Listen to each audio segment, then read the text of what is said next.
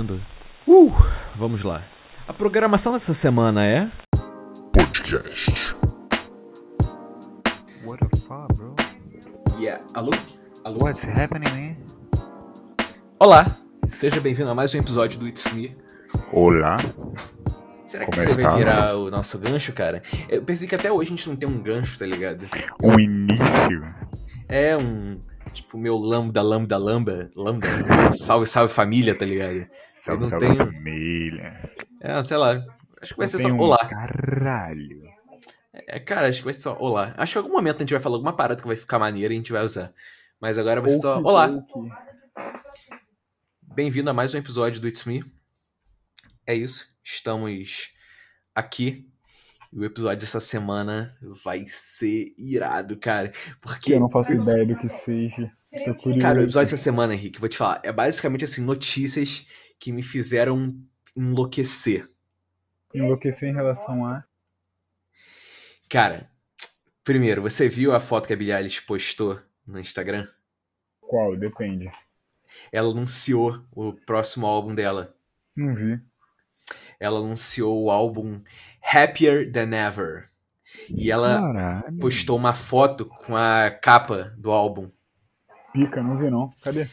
E ela fez toda a divulgação. Procura no Instagram aí, cara.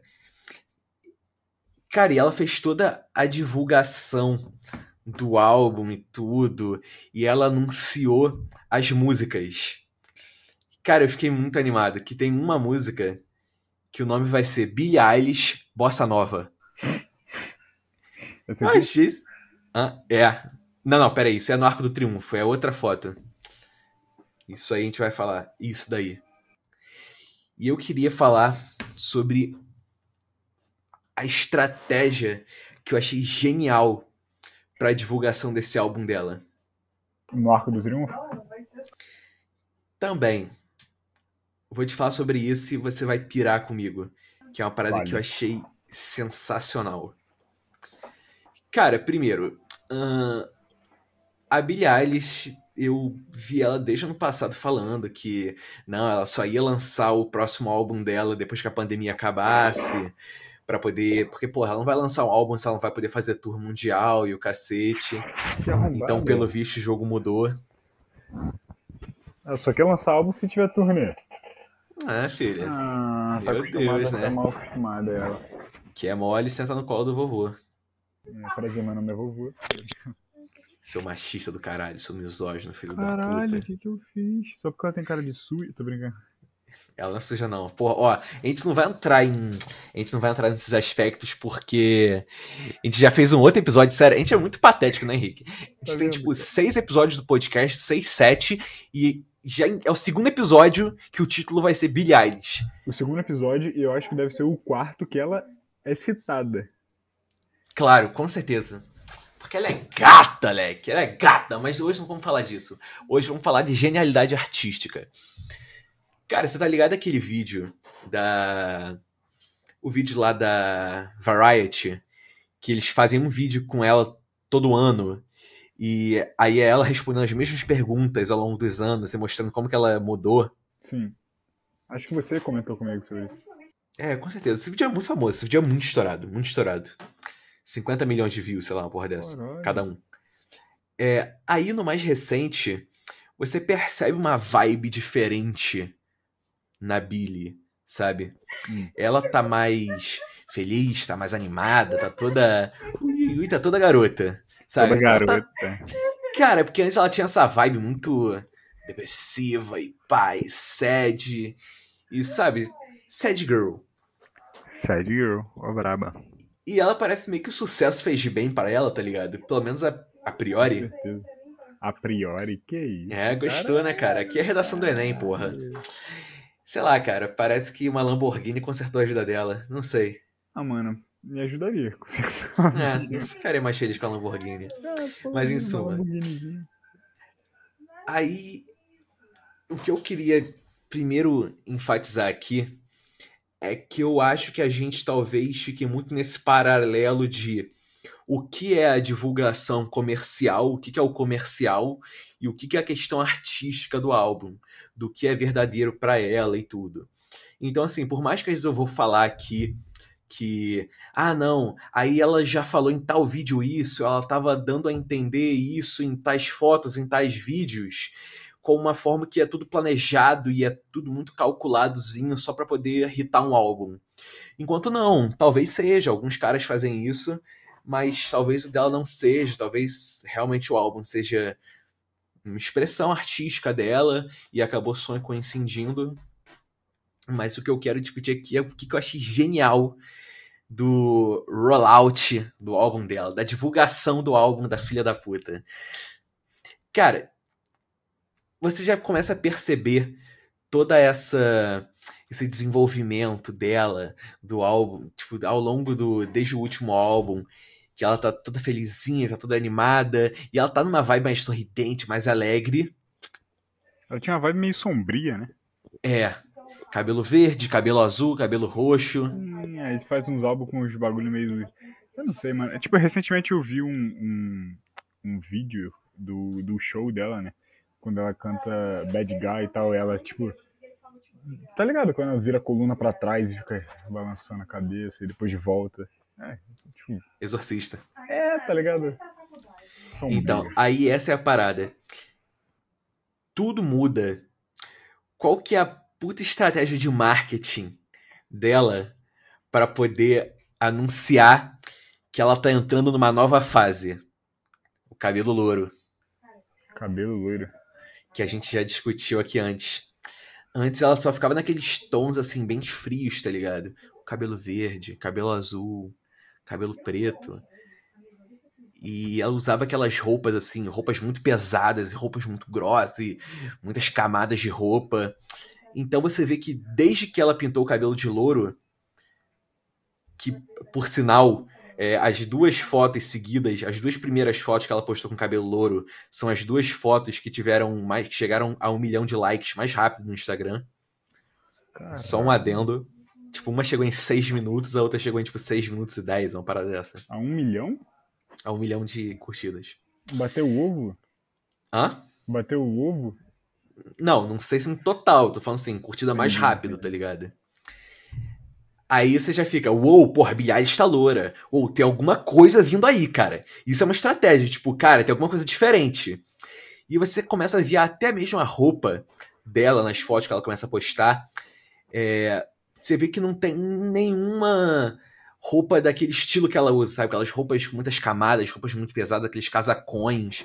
São só mais umas roupinhas mais finas e tudo, mais sharps, umas coisas assim, Mais, bru- mais garotinha. Ela tá mais leve, sabe? Você percebe que ela tá uma, ela tá numa vibe diferente. Graças a Deus, né? Não, não graças a Deus. Eu, eu gostava também da fase sombria, vai. É, sei lá, tipo, Ela soltou bons hits. ah, ah, o sofrimento é combustível da arte. Com certeza. Sempre foi. O que, que vai mudar? Aí eu, você vê agora. Aí do nada ela parece loura. Uou. Todo o impacto que teve a garota loura. E o cabelo louro é uma coisa muito mais. É. Garotinha. Muito mais garotinha. Muito... É, é isso mesmo, cara. Coisa muito mais bonequinha. Bonequinha. Aí do nada chega ela. E anuncia. Pum. Dia 29 de julho, acho que é 29 de julho. Vai estrear meu novo álbum. E ela posta a capa do álbum. Hum. e pum. E é isso. E anuncia, é isso aí, vai lançar meu álbum. Só- mas sem show, sem porra nenhuma. Só lançar o álbum. Vai lançar o álbum. Caralho. Cara, eu achei incrível o que a mina fez pra poder divulgar essa porra, tá ligado? tanto quanto curioso. Eu Mas achei maneiro. De propósito? Hã? Essa é a questão. Será que foi de propósito? Henrique, com certeza, cara. Henrique, essa mina é artista top 1 do Spotify. Ela não faz nada sem pensar. Ela tem uma equipe muito grande por trás dela. Cara, mas eu não tô falando nem sem pensar, mas não foi. Não, não pode ser alguma coisa do tipo, ah, eu mudei, então eu vou fazer um negócio diferente. Ao invés de eu vou fazer isso, portanto eu vou mudar. Então, é. É o que eu discuti no início. Porque eu não tô aqui, tipo, tratando de aspecto artístico, tá ligado? Tipo, da obra em si. Eu estou falando que eu achei maneira a forma como ela divulgou. Não sei se o trabalho que ela tá divulgando é um trabalho que é verdadeiro para ela puramente comercial. Imagino que seja um trabalho verdadeiro para ela, né?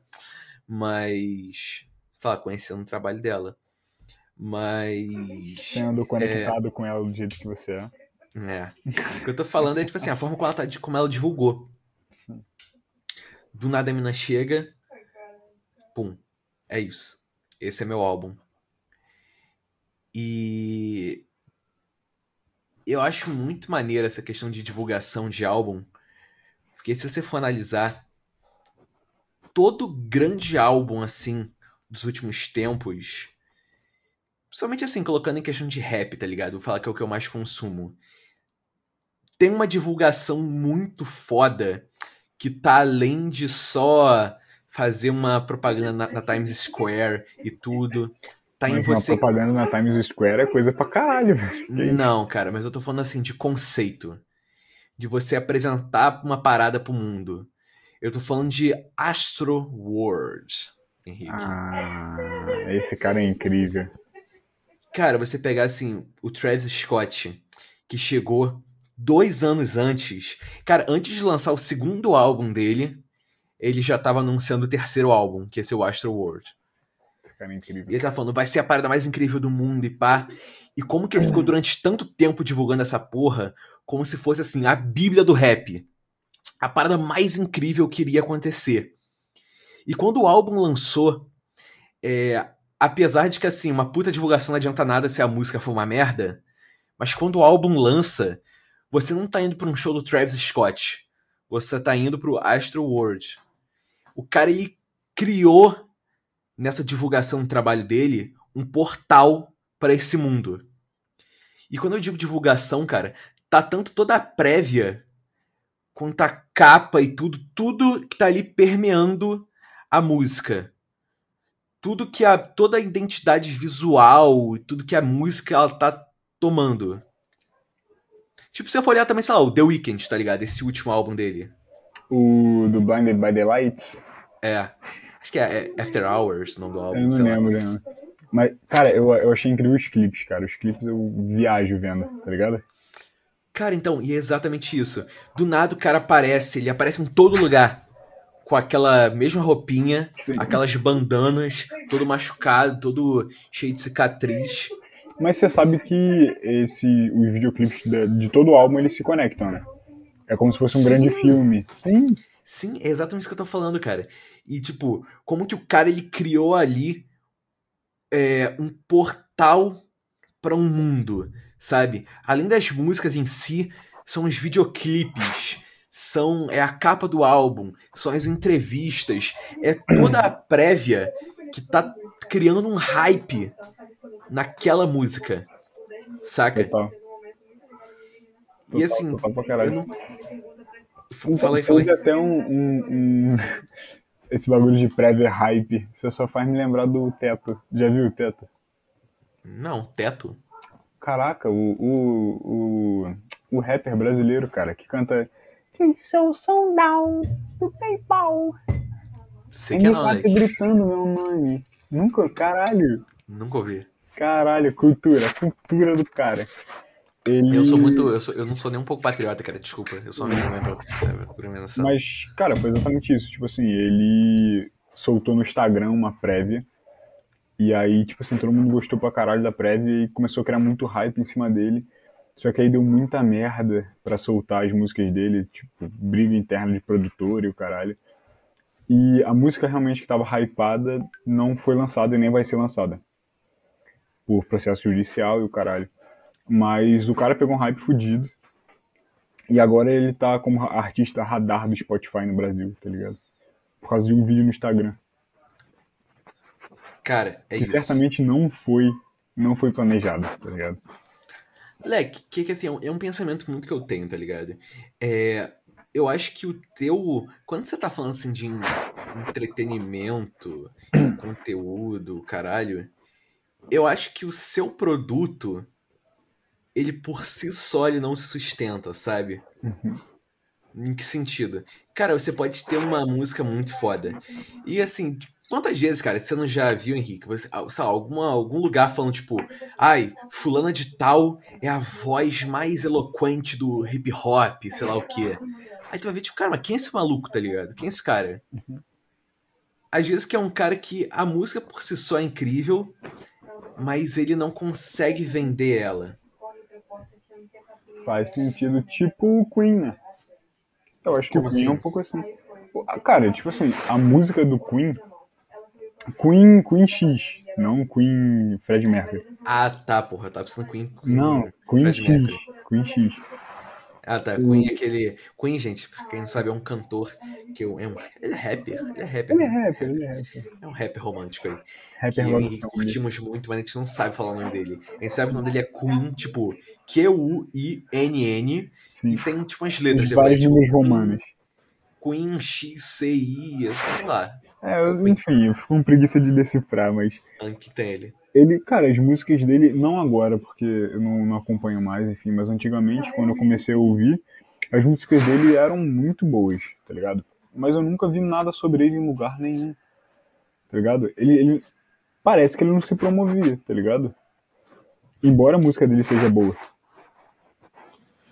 É que eu acho que a grande chave da parada é você encontrar. É... Sei lá, você não fazer um negócio, tipo assim, total comercial, mas você encontrar o que, que é verdadeiro pra você, o que, que sua música quer comunicar e criar uma parada, assim, que realmente seja um objeto de consumo com isso, saca? Leque, quando você chega lá e do nada você vê o The Weeknd aparecendo em todo lugar com aquelas ataduras, com aquele terninho, com aquele blazer, é, você começa a ver os clipes, e os clipes têm todo aquele aspecto cinematográfico, e os clipes estão todos contando uma história. E você aí tudo aquilo culminando no Super Bowl, que é uma porrada de maluco com a, com a cara coberta de atadura e com aquele terninho. Aí você fica tipo, caralho, cara, sabe? Henrique, eu nunca tinha ouvido, nunca tinha ouvido uma música dele. Tipo assim, óbvio que eu ouvi porque, né, The Weeknd. Só que eu nunca tinha vontade de, ok, vou escutar The Weeknd. Mas eu quis escutar só pelo conceito da parada, tá ligado? Que eu fiquei assim, cara, tem alguma coisa diferente aqui. Esse cara aqui tá tentando me transportar pra um mundo diferente. Caraca, pegou a viagem. É, mas eu acho que é total isso, cara. E o Astro World também é total isso. Você vê o cara construindo toda aquela parada, aquela temática de é, parques de diversão com temática espacial, que era um negócio muito popular nos Estados Unidos. E que. O maluco fez um evento pro Fortnite, cara. Porra, quer mais promoção que fazer uma, um- um- uma divulgação do álbum do cara no jogo mais jogado no mundo no momento, tá ligado? Cara, e assim, mas tudo, tudo isso que aconteceu com ele agora, sabe, do Fortnite, de trilha sonora do Tenet, um filme lá do Christopher Nolan, aquela parceria dele com o McDonald's. Cara, acho que nunca teria conseguido nada disso se não fosse o Astro World. Não, E, cara, no Astro World foi, eu acho que assim, eu acho que é uma jogada de marketing muito genial. Porque, assim, moleque, eu. Só poder te exemplificar como que o conceito.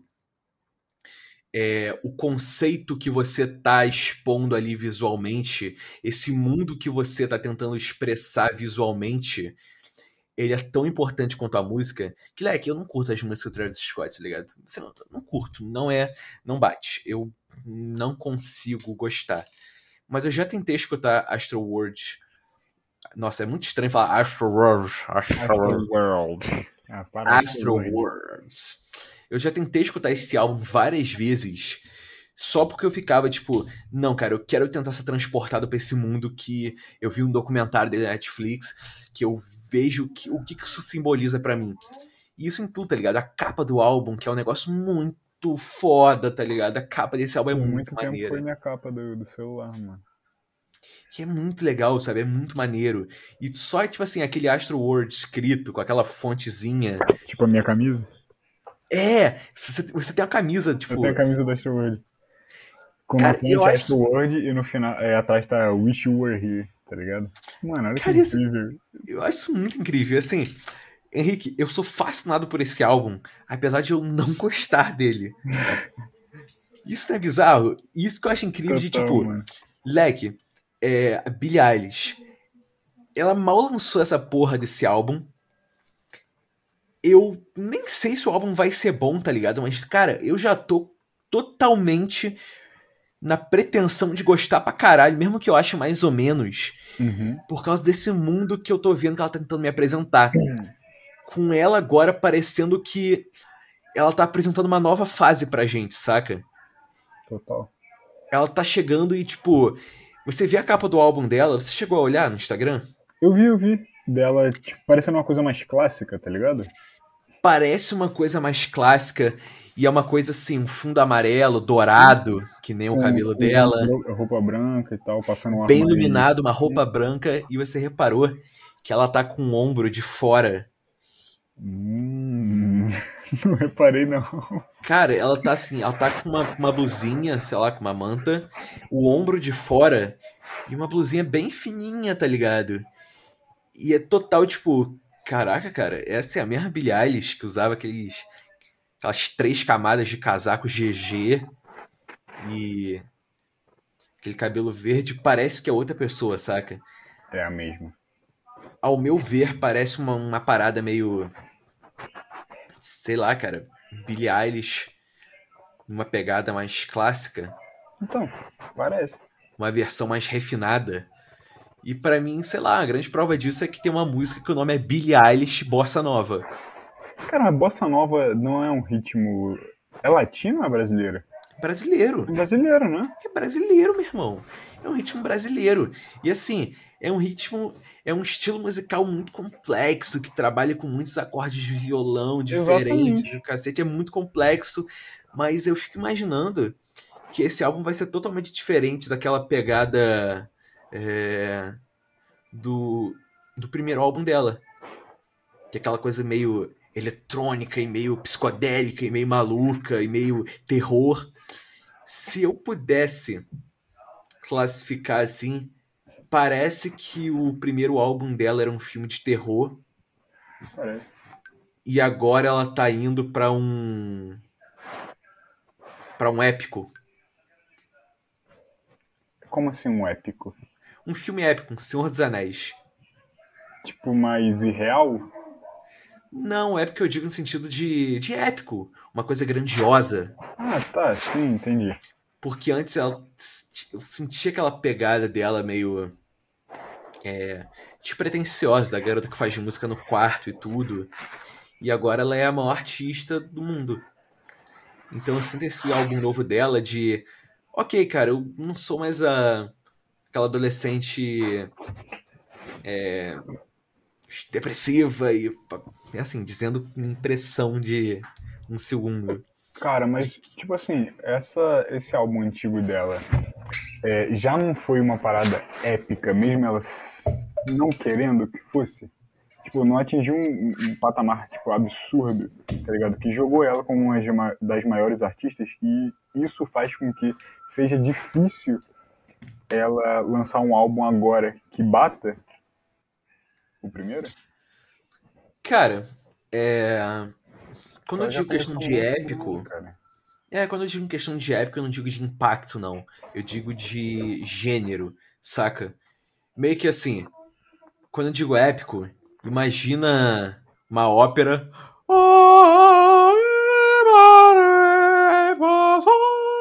Aquelas músicas grandiosas e pá, Sim. pá, pá. Então eu sinto que. Eu acho que até me expressei mal, cara. Por ser bossa nova, eu não acho que esse fio, esse álbum dela tem uma pegada mais épica, mais grandiosa. Eu acho que seja tão intimista quanto quanto o outro álbum, só que agora numa pegada, cara, o nome do álbum é Happier Than Ever, tipo, mais feliz do que nunca. Uma pegada mais musiquinha no ukulele, no violão e aquela coisinha feliz. É, mas cara, eu acho que vai ser feel good, tá ligado? Vai ser músicas gostosas, músicas deliciantes. Eu acho que vai ser isso. conhecendo, conhecendo ela do jeito que você conhece, conectado do jeito que você é, você não sente nenhuma possibilidade dela fazer um marketing inteiro pra ser uma coisa bonitinha e fofa e no final ser um bagulho totalmente oposto? Tipo Cara. o Kamaitachi. Você já viu o Kamaitachi? Não, Você, você nunca ouviu o Kamaitachi? Claro que já, porra. não. É um cara, é um, é um cara brasileiro que ele faz músicas com. Como, como posso explicar? Tipo assim, o ritmo da música é alegre, é, os acordes são alegres, só que a letra é muito pesada. Entendeu? Entendi onde você quer chegar. Então, tipo assim, você não acha que pode ser uma coisa, tipo, mais feliz que nunca, super feliz e tal, só que quando você vai parar pra ouvir a letra é uma coisa, tipo, absurda. É muito cara dela fazer essa porra. Entendi o que você quis dizer. Tipo, Não? uma parada meio. Eu tô mais feliz do que nunca. E músicas assim, tipo, com um ritmozinho, bossa nova, uma coisa meio feel good, uma coisa meio. Uhum. Ai, pra poder ficar num. num barzinho, uma coisa deliciante, mas na letra é uma coisa tipo. Totalmente absurdo. Tá bom, cara. pesado, É, e na letra é uma coisa tipo. É, exatamente. E na letra é uma coisa tipo. É, cara, ok, isso aqui é o que tá por. no fundo da minha camada de felicidade. Exatamente. Cara, eu já gostei desse álbum porque ele não tem muito single, tá ligado? Quer dizer, que ela já tinha lançado antes. Uhum. Acho que tem acho que dois singles que ela tinha lançado antes, que é aquele Therefore I Am e Não. My Future. É aquele I'm not your friend or anything then. Nunca ouviu, Não, cara? Você não tem não, TikTok, cara. Henrique? Não, não tem TikTok, porra. Nossa, eu uso pouco, mas tenho. Porque eu sou Eu jovem. Kawaii porque me dá dinheiro. Eu não quero Eu conhecer sou esse cara. comprado. Ai, cara, Kawaii é um negócio. Não consigo, não consigo suportar Kawaii. Cara, eu achei, tipo, sinceramente, vão me xingar, mas eu achei, tipo, o sistema de, de recomendação no Kawaii muito melhor do que o do TikTok. Porque, assim, eu baixei TikTok por uma semana. Por causa da Júlia. E eu fiquei usando, e, tipo assim, em uma semana eu continuei vendo coisa da Isis Valverde, tá ligado? No meu TikTok. E, tipo, porra, não quero ver coisa Isis Valverde, não gosto de Valverde. Não no sentido de. Não, não de não gostar da pessoa, mas tipo, porra, não tem nada que me interessa em assistir TikTok dela dançando, tá ligado? Foi mal, João Verde. Desculpa, Isis. E tipo assim, no Kawaii eu baixei, usei um dia e no dia seguinte já, tipo assim, tinha tudo que eu gostava, tá ligado? E eu falei, caralho, mano, que bagulho absurdo. E isso me prendeu, mano. Então agora, tipo assim, eu uso só por usar e o dinheiro vem aleatório, tá ligado? Agora eu curto usar a parada. Fico lá o dia inteiro passando pra cima e pra baixo. Coisa que o Como TikTok assim, cara, não você ganha dinheiro com Kawaii? Então, mano, o Kawaii tá com promoção. A promoção é, você assiste vídeos de influencers do Kawaii. E conforme você vai ganhando, eh, assistindo o vídeo, você vai ganhando Kawaii Gold, que isso você troca por dinheiro, tá ligado? Cada, acho que é mil Kawaii Golds é 10 centavos. E você ganha, tipo assim, 800, 300 por vídeo que você assiste, tá ligado? Então, tipo assim, eu, em duas semanas que eu uso, eu tirei 40 reais. Cara, isso não é meio triste, cara? Eles terem que pagar pros outros usarem o aplicativo deles? Cara, é estratégia, mano. Estratégia de marketing, porra. É exatamente o que eu falei. Eu baixei o Kawaii pra ganhar dinheiro. Tá ligado? E eu comecei a usar porque eu gostei. Tá ligado? É óbvio que essa promoção não vai durar pra sempre. Vai ficar quem gostou. Saca? Mas é uma puta estratégia. Porque o TikTok agora tá fazendo isso também, você sabe, né?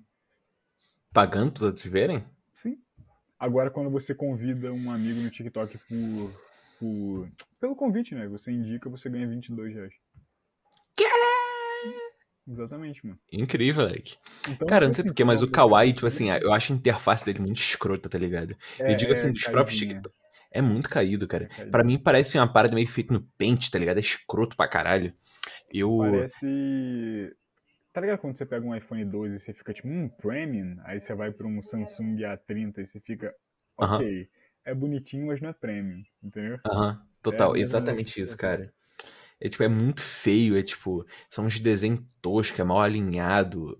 É, é estranho, tipo, é muito estranho. É zoadinho. Aí eu fico vendo, tipo, uma galera que. que eu sigo umas blogueiras aí. No. Eu conheço umas meninas que são blogueiras. Aí elas Hum. fazem conteúdo por. É. Mas eu conheço, né? Fazer o quê? Eu tenho que continuar seguindo. Senão que elas usam aquelas porra de Instagram que. Aquele aplicativo que dá pra você ver quem parou de seguir, tá ligado? Nossa, que bagulho ridículo, mano. Ah, isso é triste, cara. Isso, isso é mais triste que quem usa Kawaii. Mas beleza. Não, É. Mas Kawaii paga influencer, sabia?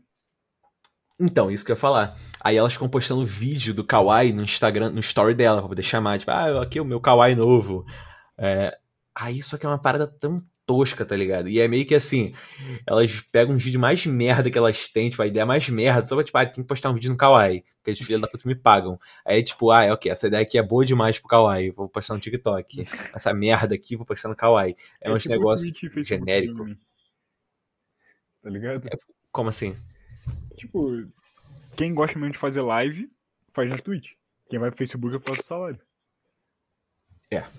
Cara, e é impressionante, né, cara? Como que você vê, tipo, gente pra caralho que reclama do Facebook Gaming. É horrível. É horrível. Uma crítica muito que eu já ouvi pro Facebook Gaming Só tem é... É o quê? Só tem Só tem. Não, mas é muito negócio que ali você não tem como construir uma comunidade, tá ligado? Que tem- aparece muito uma galera que não tem nada, a ver- nada a ver com o seu público, tá ligado? Porque quem usa Facebook hoje é um público muito mais velho, caralho. Aí do nada você ali aparece um Serjão do caralho na tua live isso tá tipo, que porra é essa, cara? Então, mas eles fazem isso realmente pra puxar é, o público que seria deles de volta, tá ligado? Tipo assim, não faz sentido eles pagarem 15 mil reais por um streamer pra streamar com meta de hora e não de, de visualização, tá ligado? Qual, qual o sentido disso? De você paga 15 mil reais pro cara fazer um stream com meta de hora? Eu posso ficar uma hora com a live aberta. Eu não tenho, eu não tenho meta de, de visualização, mano. Eu não preciso chamar a pessoa, eu preciso fazer a live. Que bizarro, tá ligado? Não, e essa é a parada. Pro cara que. Sei lá, que quer só ganhar dinheiro e foda-se, nossa, é ótimo, tá ligado? Eu- mas, nossa, eu nunca conseguiria. Não vou falar nunca, tá ligado? Não vou cuspir pro alto. Mas, porra, ter que fazer um negócio assim de. Caralho, cara, que porra é essa? Cara, Sabe? Não acredito nem um pouco no que eu tô fazendo, é só dinheiro, ganho dinheiro, mas, cara, tem alguém me assistindo? Que porra que eu tô fazendo aqui, cara? Então, mano, eu, eu vou discordar entre aspas de você, porque eu acho que eu faria. Sabe por que, que eu acho que eu faria, cara? Porque, tipo assim, é, vamos lá, eu faço live na Twitch. E eu acho uma coisa super foda, tá ligado? Eu não preciso mudar o meu conteúdo. Eu não preciso mudar nada. Uma plataforma me chama e fala, ó, vou te dar muito mais dinheiro do que você ganha para fazer o seu trabalho, que você faz exatamente igual aqui, só que na minha plataforma, tá ligado? Eu acho que isso é, é, é jogo de cada empresa, tá ligado? Faz parte. Por que, que eu vou deixar de aceitar uma coisa que vai ser bom pro meu trabalho, que vai me fazer evoluir profissionalmente, tá ligado? Porque, ah, essa empresa não é tão legal, eu não acredito no que eu faço. Cara, algum momento na sua vida você vai ter que fazer alguma coisa que você não acredita, que você não gosta, pra conseguir atingir o que você quer, tá ligado? Concordo totalmente. Saca? Tipo, você não vai fazer sempre o que você ama, o que você quer, o que você concorda. Uma hora ou outra você vai ter que fazer, mano. O que você não gosta. Eu concordo totalmente. E às vezes até também fazer o que você não gosta como uma escada pra você um dia poder fazer o que você gosta, né? Exatamente. Entendo total. Cara, é, é muito louco que. Nossa, adorei o que você falou, cara. Tipo, eu tô me sentindo agora muito garotinho mimado, tá ligado? Eu não quero, caralho, não! É. Mas. Sempre que eu penso essa porra, eu penso muito em show business, tá ligado? E aí você pega assim, aqueles. É. Sei lá, atores, diretores e o caralho. O show tem que continuar. Não, é. O show tem que continuar. Que começam fazendo uma parada muito X, tá ligado? E você vai ver quem os caras se tornaram hoje. Você fica tipo, caralho, cara, que porra é essa? O maluco tá fazendo Como uma ele sitcom. virou isso? É isso, que é tipo assim, cara, o maluco fazia uma sitcom nada a ver da vida. E do nada agora o cara já é um puta deus e o cara. Sei lá, te dar um exemplo. Os irmãos Russo, que são os diretores de Vingadores, Guerra. Infinita. É, que são os irmãos de diretores de Guerra Infinita, Vingadores Ultimato, tá ligado? Sim. Cara, os malucos dirigiam aquela série é, Community, É uma tô sitcom aí. Com, o japonesinho do. dos Bebendo Case. É. Ai, eu adoro esse cara, velho. Cara, essa série é muito maneira, tá ligado? Mas assim, é uma parada muito X. Se você for ver é, o que os caras se tornaram posteriormente. E te digo assim, que talvez até Vingadores seja uma coisa que. que não realiza total eles. Porque, sei lá, eles lançaram um filme agora há pouco com Tom Holland. O nome do filme é Cherry. Eu tô até com vontade de ver, cara. É no Apple TV Plus, só que. Nossa, Ah, eu vi- lá. Que Hã? exclusivo pra caralho. É, só, cara, sei lá, sabe aquele filme que. Fica, ai, cara, esse filme deve ser ruim. Aí eu vi todo mundo falando que é ruim, aí eu, tipo, ah, cara, não vou perder 2 horas e 40 com essa porra. Ah, para, porra. Para não, cara. Bota, bota enquanto tá fazendo outra coisa, tá ligado? De Ah, porra, você acha- Não, você acha que eu vou ver filme quando. Não, cara, não, não. Cara, eu, eu tenho uma parada assim, cara. Pra mim é experiência. Filme é experiência. Se eu ver um filme, eu desligo a luz, desligo o celular. Pô, eu tô naquilo ali. Eu boto o controle longe. Pra mim, eu tento simular que eu tô no cinema. É o cineasta. Eu sou, é que eu sou piroca da cabeça, tá ligado? Ah, mano, tipo, eu gosto dessa Mas assim, aí você pega, tipo assim, os caras como que eles.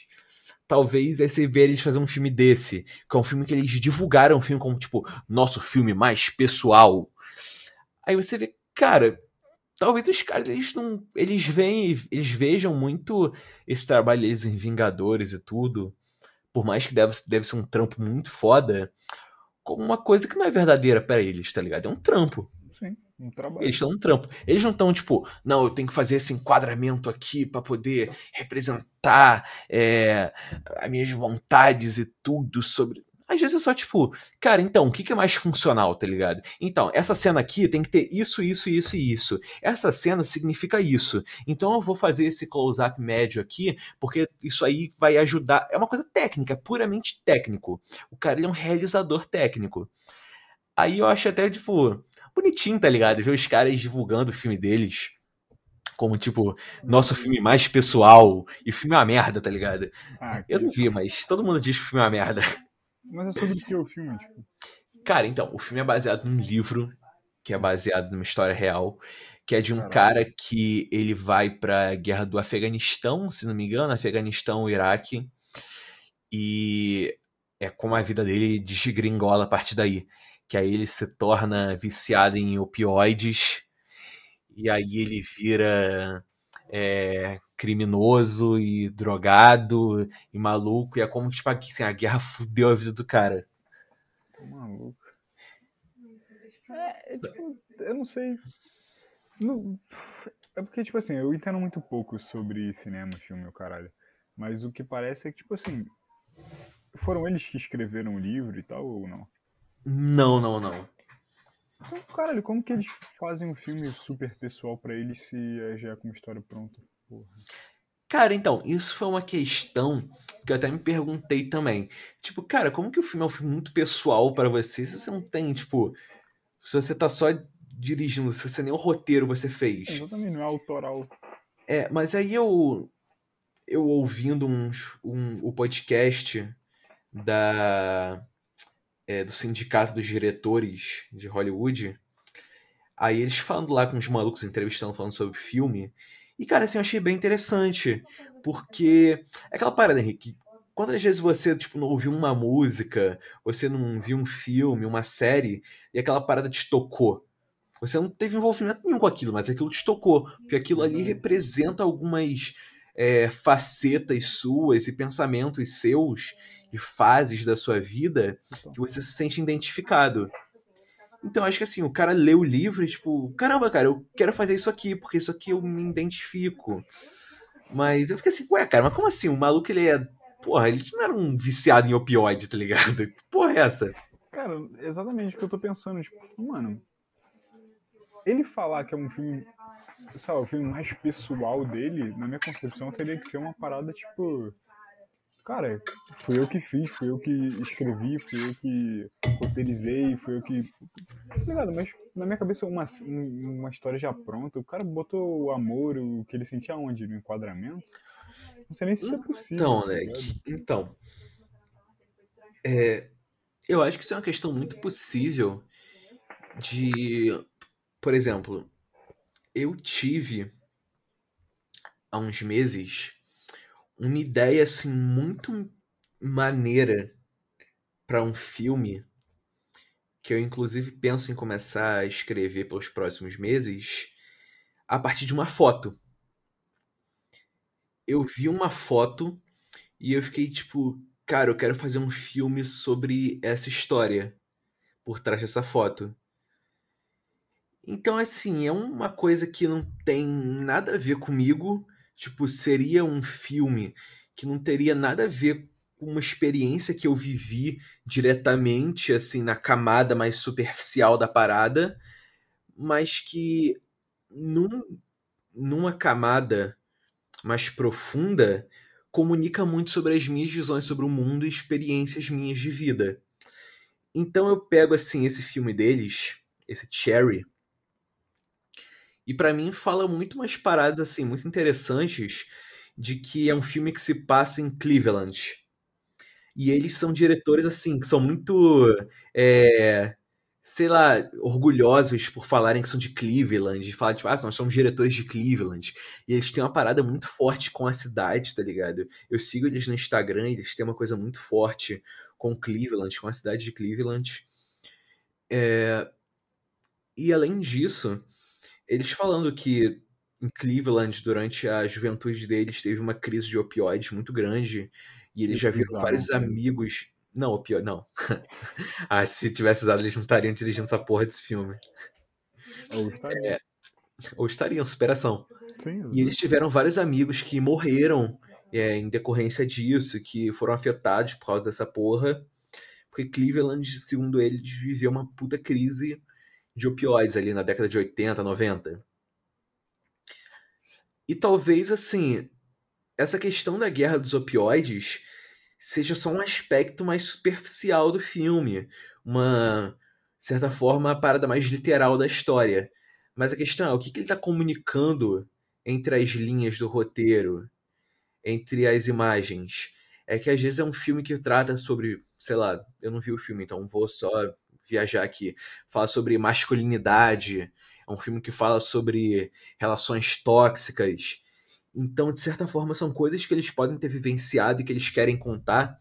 Então, por mais que eles não tenham vivenciado uma situação de guerra e o caralho, eles se sentem, sentem no filme como uma coisa pessoal deles, porque é a, a primeira oportunidade que eles têm de poder contar histórias que têm a ver com relatos da experiência deles nessa vida terrena. Caralho, aí. Pera aí, um minuto. Obrigado, obrigado. Você foi. Você entrou. Você entrou nessa, você foi. Penetrei na ideia, né, cara? Caralho, cara, tô até, tô até comovido, viado. Tá Obrigado. foda. Ai, cara, me deu até vontade de ver o filme, caralho. Me deu vontade de ver o filme, moleque. Eu sei que o filme é. Nossa, eu, eu quero ver o filme agora. Ah, e tem outra parada. essa porra, moleque? Cara, e tem uma parada. O roteiro do filme, a adaptação pá, do livro, é, quem escreveu foi a irmã deles. Aí tem um ponto. Então, assim, a parada. Eu acho bacana, cara. Você sabe, eu acho muito foda você pegar filmes dessas paradas que a gente tem uma visão muito glamourosa disso, do puta estúdio, do filme grande que fecha uma cidade, fecha uma, um bairro pra poder gravar uma porra de uma cena. Mas eu acho maneiro você pegar, assim, cineastas é, que estão indo pra projetos menores e tudo, e como que eles conciliam essa porra desses projetos com a vida deles. Então, tipo, é, sei lá, pegar o Taika Waititi, que é um diretor que eu sou apaixonado. Eu sou, eu sou um cara previsível, cara, desculpa. É, concorrente da Billie Eilish. Cara, eu sou apaixonado por esse cara. Aí você vê, tipo assim, fotos dele nos, é, nos bastidores, pá, dos filmes dele mais independentes e tudo. E tá, tipo, ele com as filhinhas no set, e elas ali correndo e sentadas na cadeira de diretor, e ele, tipo, é, indo ali falando com a parede, as filhinhas dele no canto. E eu penso muito nisso de. Cara, deve ser muito maneiro, tá ligado? Chegar assim, tipo, Henrique, cara, só, cara, eu tô aqui hoje aqui no Rio, pá. Cara, eu vou gravar uma cena de um filme meu, pá, tal hora. Você não quer vir aqui, não? Aí, tipo, não é. Entende? Eu acho isso maneiro. Eu acho isso fascinante. Eu acho maneiro de ficar imaginando eles fazendo um filme que é mais do que um trabalho, sabe? Que é uma experiência pessoal e realizadora pra eles. E de ficar imaginando eles levando os filhos pro set, tipo, aqui, filho, pá, nosso filme. E eu não sei se deu pra entender, tá ligado? Mas na minha cabeça eu interpreta um pouco assim. Tem um- uma, uma vontade de chegar lá? Muito, cara, muito. Cara, o meu objetivo final. Não vou falar final, né? Porque, porra, sei lá, vai que eu conquisto isso e, tipo, Uma de suas ok. metas. Pronto. É, tipo, ok, eu posso morrer já, obrigado. Mas, assim, é uma coisa que eu quero muito pra minha vida, saca? É poder trabalhar, é poder viver de me comunicar com as pessoas, saca? De contar histórias. Seja em podcast, num filme, numa série, num canal do YouTube, de qualquer forma. Eu só quero poder é, gerar conexões verdadeiras com as pessoas, saca? Criar conteúdo. Ah, isso eu não gosto desse termo, cara, criar conteúdo. Trabalhar com entretenimento. É, acho maneiro. Entretenimento. Entretenimento. Comunicação. Comunicação e entretenimento. Pronto. Ah, mas, mano. Tá no caminho certo, com ideias boas. Espero que sim, cara. Espero que sim. Vai ser maneiro a gente ouvir isso aqui daqui a um tempinho. Já reparou, cara? que Todo episódio a gente tem vários uns devanios assim de. Ai, cara, já imaginou daqui a 20 anos a gente ouvindo esse podcast e eu sendo muito bem sucedido e você sendo muito bem sucedido. Aí eu, tipo, nossa, cara, o pessoal ouvir e ficar tipo, caralho, bando de egocêntrico do caralho, tá ligado? daqui a um ano você estudando na Glória. Nossa, Na SPM glória. vai pra gló- glória. Não, cara, ó, você não pode falar onde que eu estudo, não, Leque. Senão nossos fãs vão querer me perseguir, Você pá. falou, seu porra. Só falei que é na Glória. Eu falei? Você acabou de falar. É, SPM é na Glória agora, né? Ah, é verdade. Não, é, mas ó, não pode contar pra ninguém, não. Senão... Cara, é que assim, o podcast agora ainda tá humilde. Tá com Daqui a público. um ano, porra, vai estar estourando pra caralho. É, cara, tipo assim, eu não tenho grandes perspectivas pra isso aqui, não, cara. Sei lá, daqui seis meses pegar aí uns 50 mil ouvintes semanais. É. Que aqui a gente tem que pensar por baixo, né, cara? Com certeza, faz sentido. Aí em cinco anos tá cutucando Joe Rogan. Caralho. Mike Que- Tyson. Ai, leque. Pô, mano, me tira uma dúvida de verdade. Diga, Billy. completamente do assunto que seja, mas. Cara, a gente tá falando de Billie Eilish. A gente tava falando agora de gravar filme no, na SPM, na Glória. Porra. Aí eu falo de novo, fudeu. Mas, Ah, é. Esquece. Não pode contar pra ninguém. É, mano, eu tava assistindo anteontem o, o podcast do Mike Tyson com o, o Michael Fezeze. Mano, sei lá, foda-se, não sei o nome dele. Do chefe da máfia lá, tá ligado? Não sei se você chegou Não. a ver. Deixa eu ver o nome do filho da puta. É. Calma aí, Mike Tyson, podcast chefe da máfia. Cara, o podcast do Mike Tyson, ele é muito maneiro. Que eu acho, eu acho muito maneira a estética preto e branco que ele tem, tá ligado? Eu acho que combina muito com o Mike Tyson. Mano, é, o nome do cara é Capitão Michael Francese. Francese. Que foi um chefe da máfia, da, acho que de Londres, tá ligado? E tipo assim, eu tava assistindo e eu percebi, cara, é, é normal ou é um padrão que os lutadores do UFC seguem? Que, tipo assim, o cara forte pra caralho, grandão, aí tu vai ver o cara, o cara fala assim, tá ligado? E a voz dele é meio assim com a linguinha presa. E, mano, não é possível, mano. Porra, é Anderson Silva, é Mike Tyson, porra, não tem um, um direito. Cara, o Mike Tyson é muito engraçado, cara. A voz dele ia ser toda tipo. Ah, fá, fá, ah, fá, fá, fá, fá, ah, fá, A fá. grande Ah, fa- fa- fa- fa- tatuagem na cara, falando fininho com a língua presa. Eu falei, mano, É, o cara que é o diabo no ringue, tá ligado? cara, cara com. Mano, ele tem o quê? 60 anos? 55 anos? Hum, eu não sei se ele tem 60 não, cara. Ah, deve ter uns 55, mano. Ah, por aí, deixa eu pesquisar aqui. Cara, ele tem 54 anos. Conservado, hein, Leque? Porra, e você viu ele ele fingindo, né? Mas tá treinando com o cara. Tipo, a gingada que ele dava, tipo, passou em um dos podcasts dele, cara. Porra, eu olhei e falei, mano, esse maluco luta ainda, não é possível. Não é possível, mano. Saca? Cara, com certeza ele chapa qualquer um na porrada. Ah, mano, com certeza. E ele tava conversando com esse cara, o chefe do, do o chefe do tráfico. Por que vem tráfico, né? O chefe da máfia, enfim. Peraí, como, me pergunte, como que esse cara foi no Mike Tyson? Esse cara que ele foi preso, tá solto? Então, ele pagou pelos crimes que ele cometeu e tal. E ele tá solto e virou influenciador, tá ligado? Digital. Puta que. Ele escreveu vários livros pra caralho, tá ligado? E na cadeia ele conheceu a esposa. Que linda. E aí ele mudou de vida e agora eles têm dois filhos e o cara. Peraí, mas era prisão. Mas era prisão de Ah. gênero misto ou a esposa dele é um brother? Pra ter filho, eu acho que não, brother, porra. Ah, não sei, pô. Na prisão tem umas paradas assim, tipo. Não sei. Caralho. Não, é tipo assim, o que eu, o que eu entendi da história é tipo assim. Ele, o pai dele era chefe dessa família, que na época chamava de família, né, o cartel. E aí o pai dele foi preso, como acho que prisão perpétua, ou 70 anos de prisão, acho que foi 70 anos de prisão. Os caras iam morrer na cadeia, tá ligado? E aí ele foi adicionado a- ao cartel porque pela ausência do pai. Ele era o herdeiro, ele entrou e ele foi se envolvendo cada vez mais pra tentar soltar o pai, tá ligado? E aí ele disse, cara, que tipo assim, dentro lá do cartel você tem como escolher o que você vai fazer. Tipo assim, você vai seguir o caminho mal, o caminho bom, bom entre aspas, né? Sem matar ninguém, assim. E ele escolheu o bom porque ele queria honrar o pai e tirar o pai da cadeia. Era o único motivo pelo qual ele tava lá. Tá ligado? Só que ele se envolveu demais e ele chegou ao topo, tá ligado? Ele era o chefe, ele comandava. Ele chegou a ganhar 10 milhões de dólares por semana. Caralho. Consegue pensar nisso, mano? E tipo assim, aí ele foi preso e tal, ele se entregou.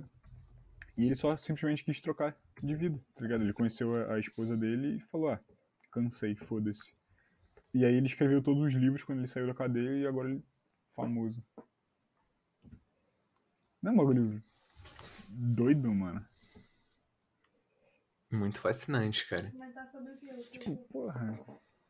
Como deve ser a cabeça do cara de passar de 10 milhões de dólares por semana e aí tá preso e aí escrever livro e sai e aí agora tem família e o caralho, agora dá entrevista e. Tá ligado? Doideira. Eu fico pensando assim, tipo, o papel que a mulher dele não teve, talvez, nessa mudança de vida do cara, tá ligado?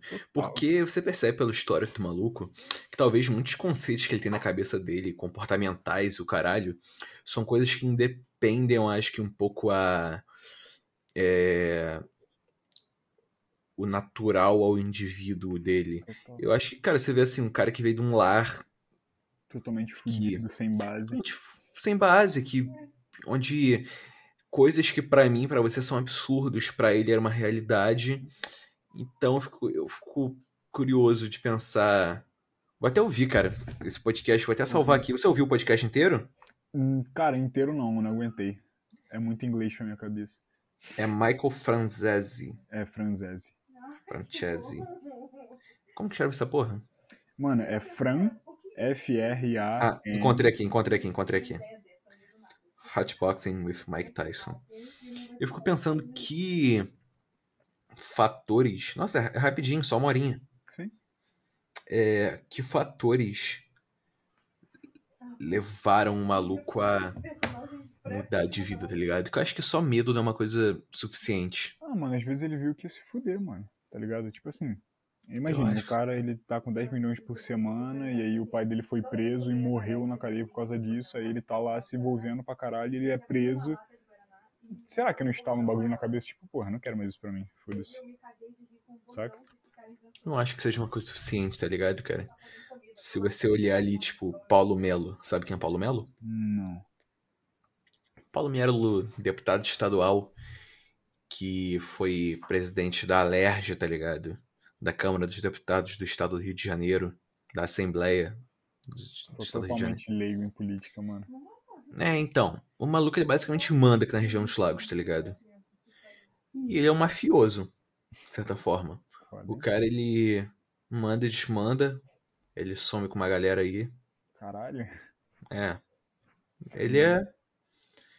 Cara, ele é bizarro. Ele é um mafioso. Aí ele foi preso. É, por corrupção, acho que até na Lava Jato, tá ligado?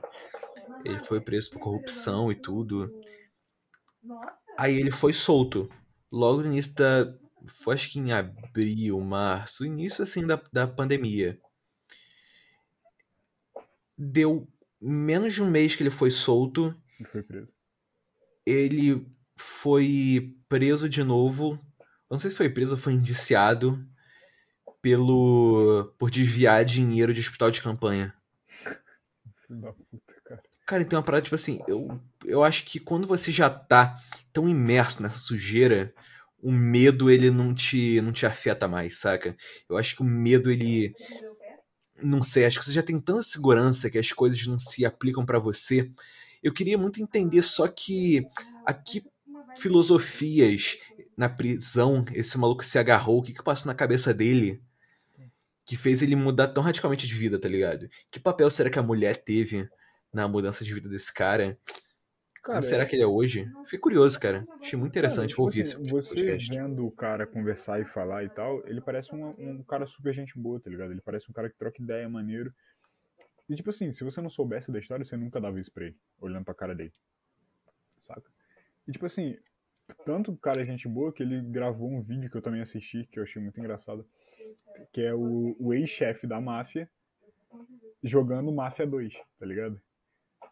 Maneiro. Mano, pô, é genial, tá ligado? E, mas se não for o medo de, sei lá, perder a vida ou dar alguma coisa errada, mano, o que mais pode motivar a pessoa a trocar? O amor? Acho que seja, mano, sinceramente. Acho que propósito, cara. Acho que propósito. Acho que talvez o cara tenha uma revelação tão grande que já aconteceu com você, Henrique, de você em algum, em algum momento ter uma revelação, uma revelação de você pensar, caraca, cara, tudo em que eu acreditava desabou, saca? Tudo é totalmente o contrário do que eu acreditava. Essa revelação tá aqui, ó. É. Henrique, acho que você nunca contou, cara. Conta aí agora. Isso aí foi uma boa deixa. Conta a sua história aí, se Agora, você tiver vontade. talvez mais pra frente. Ai, que mistério. Vamos deixar mistérios no ar. Que mistério. Ai, que mistério. Isso aí vai ser tipo então a nossa divulgação do. Do, talvez próximos episódios. né? Quem sabe? Billie Eilish, Billie Eilish fica loura, Travis Scott faz um parque de diversão. Eu e você escondemos uma história. Amém. Tem outra coisa que tá escondida também, O quê? além da história. Conta pra mim. Entre a C3 e a C4. Cara, nem entendi essa porra, mas beleza, foda-se. Leque, mas eu acho muito, eu gosto muito de, dessa nova leva aí de podcasts que são puramente conversa, tá ligado? Tipo o que a gente tá fazendo aqui agora. Porque eu acho que isso abre um, um espaço pra conversas que eu acho que a gente nunca veria antes em lugar nenhum, tá ligado? Aí eu fico pe- pegando assim. Você vê esses caras que vão no Flow, às vezes, eu vou usar o Flow de exemplo. Caras assim, grandes, já antigos da mídia, pá, que vão no Flow. E, cara, eu olho assim, eu penso assim, cara, eu, eu duvido que esse cara aí já tenha aparecido. Ele já tenha tido uma aparição melhor na mídia do que essa. Porque eu acho que o cara poder ficar duas, três, quatro, oito horas falando o que ele quiser, tá ligado? Em pensamento livre e só no freestyle. Não tem essa liberdade na, na TV, né? Não tem, cara, porque assim, na TV é aquela parada de. É. O que que te inspirou a escrever o seu novo livro? Muito robotizado, muito. Porque você tem um tempo, Henrique. Porque aquela entrevista tem que durar 22 minutos pra poder cortar pros comerciais, Total. sabe? Então é. É muito. Então, acho que assim, eu acho muito fascinante é, esse espaço que esses podcasts trazem para essas conversas tão fascinantes, tá ligado? Não, nossa, aqui que nós somos, nós somos dois bostas. Ah, Nossa, também, que isso. Quando, e em que outro lugar você vai ver? Antônio conversando com Igor. Não De tem, Araruama. não tem, cara, não tem. Outro lugar? Só aqui no It's Me Podcast. It's me, podcast. Aí a gente precisa fazer essa intro, cara. Tá Que ligado? Ué, começou, a pessoa clicou lá, e aí começa o Igor assim, ó. Olá, agora você está ouvindo o It's Me Podcast. Olá, seja bem-vindo ao meu mundo. Astro World. Ai, cara, eu amo esse cara, cara. Eu amo esse cara. Eu acho que ele foi o primeiro cara a, a trazer uma estética. Nossa, voltei lá pra puta que pariu agora. Foda-se, vai ser assim mesmo. É assim, cara. É, assim- é isso aí que eu quero, cara. Fiquei até com tesão agora. Por favor, continue. O Travis Scott, tipo, na minha concepção, foi o primeiro artista, assim, a trazer um álbum que dentro dele tenha uma música que dentro dela são dois estilos completamente diferentes. Como assim? Tipo assim, você já ouviu o Psycho Mode dele? Cara, eu sei qual é de nome, só que agora lembrar. Não sei qual é não. Tipo assim, dentro, de, é, dentro dessa música são dois gêneros diferentes, cara. Se você parar pra analisar, ele tem o, o rap e tem o, o. não, não vou nem dizer boom bap, mas a divisão entre trap e rap dentro da mesma música, tá ligado? Tipo assim, quando você ouve a Psycho Mode, além dela ser uma música grande, de tipo, acho que tem 5 minutos, 6 minutos, é uma porra dessa. Ou quase 5, enfim, é acima de 4 ela, se você não, não prestar atenção na música, parece, a partir do meio da música parece que você tá ouvindo outra, tá ligado? Eu acho, eu acho essa estética muito foda. Porque, tipo assim, é, eu conheci essa música, lembra do youtuber Japa, que agora é, é rapper? Uhum. Então, eu conheci no vídeo dele, tá ligado? Ele, porra, lá dançando pra caralho, eu, porra, que música foda. Aí eu botei o nome da música, eu fui ouvir e falei, mano, que merda. Essa não é a música que eu tava ouvindo, tá ligado? E aí depois, eu tipo, foda-se a música. Aí depois quando eu fui ouvir ela de novo, que eu ouvi ela inteira, eu falei, caralho, que incrível. Saca? Mano, achei isso do caralho. Achei isso do caralho. Depois eu te mostro ela. Mas assim, você já ouviu. Porque assim, cara, como que você ouve álbum, tá ligado? Você pega, tipo, do início ao fim, música 1, música 2 e vai? Em que ocasião você escuta um álbum, se você escuta? Como, como funciona isso pra você? Cara, vou ser bem sincero. É, pra eu escutar um álbum, eu geralmente eu tenho que gostar da pessoa já, tá ligado? Eu não pego tipo, um cara aleatório e vou ouvir o álbum inteiro dele. Tipo assim, é óbvio que nossos gostos, nossos gostos musicais são muito. Não muito, mas são relativamente diferentes, saca? E lançou, acho que semana passada, o álbum do Costa Gold. Já ouviu? Costa Gold, sabe quem são? Sei, sei. o álbum auge deles. E, tipo assim, assim que lançou, eu olhei e falei, mano, eu vou escutar todo, tá ligado? E aí eu fui, música por música, não em ordem aleatória, não em ordem A Z, tá ligado? Mas, tipo assim, pô, esse nome aqui é legal, pau. Pô, eu gosto desse cara aqui que faz o feat, vou clicar, pau. E, tipo assim, ouvi a música inteira e o álbum todo tá na minha playlist, porque eu gostei de tudo, saca? Tipo assim, eu deixo pra escutar o álbum quando eu tô mais propício a gostar, saca? Tipo assim, porra, tô feliz, tô animado, vou ouvir o álbum. Porque geralmente, quando eu escuto alguma música, mesmo que seja muito pica, num dia que eu tô, tipo, ah, mano, saca? Eu não vou gostar da música. E depois, em outro dia, eu escuto a mesma música e falo, caralho, por que eu não gostei dessa música? A música é incrível. Então, tipo assim, quando eu tô bem relaxado, quando não tem nada pra fazer, eu falo, ah, toca o álbum aí, vai. Porra, esse aqui é legal. Esse é legal. E eu gosto, mano, acho isso muito incrível. Cara, e a gente sente, né? Quando é tipo. Cara, agora não é o momento. Tipo, eu lembro que hoje de manhã, hoje de manhã eu cheguei no trabalho, cheguei na sala, pá, botei o fone de ouvido. Aí sabe quando você fica rolando a playlist, vendo os álbuns, você fica tipo assim, cara, não quero escutar nada. Total. Aí eu-. Aí te falar assim, eu evito ouvir música quando eu não quero ouvir, só pra forçar, porque para mim, assim, você acaba banalizando aquela música, ela perde um pouco a magia, tá ligado? Cara, quantas vezes, assim, várias músicas que você escuta pela primeira vez são tipo, cara, essa é a melhor coisa que eu já ouvi na minha vida. Aí você começa a escutar. Escuta, escuta, escuta, escuta, escuta, escuta, escuta, escuta. E depois de três semanas você tá tipo, ah tá, essa música, próxima. Pum. Exatamente. Porque você banalizou aquilo, tá ligado? Então eu gosto de deixar as coisas decantarem, saca? Eu gosto de deixar respirar, eu gosto de. Escutei uma vez, Deixar marinando. deixa aí, cara. Depois eu escuto. Quando for o momento certo, eu escuto. Mas esse negócio que você falou aí do Travis Scott, que parece que são duas músicas diferentes dentro da mesma música, cara, isso é muito maneiro. Que imagino que ele tenha se inspirado no, no Kanye, que o Kanye West também faz muito isso. De. Você pega álbuns dele, tipo The Life of Pablo, que você tá, eu, assim, eu tenho esse hábito de escutar um álbum do início ao fim. Uhum. Mas eu sou muito uma vítima dessa divulgação efetiva, tá ligado? Quando eu vejo assim, quando eu me sinto que eu tô entrando em um mundo diferente. Porque assim, quando eu chego lá e pego um álbum uma capa sem graça, uma coisa que não tem conceito nenhum, não tem nada que ele tá que, que eu sinto que ele tá querendo me passar, que é uma coisa genérica, eu ah, para mim tanto faz, eu nem me empolgo tanto em escutar a música, por mais que a música possa ser incrível, e eu se eu escutar ela separadamente eu vou achar incrível.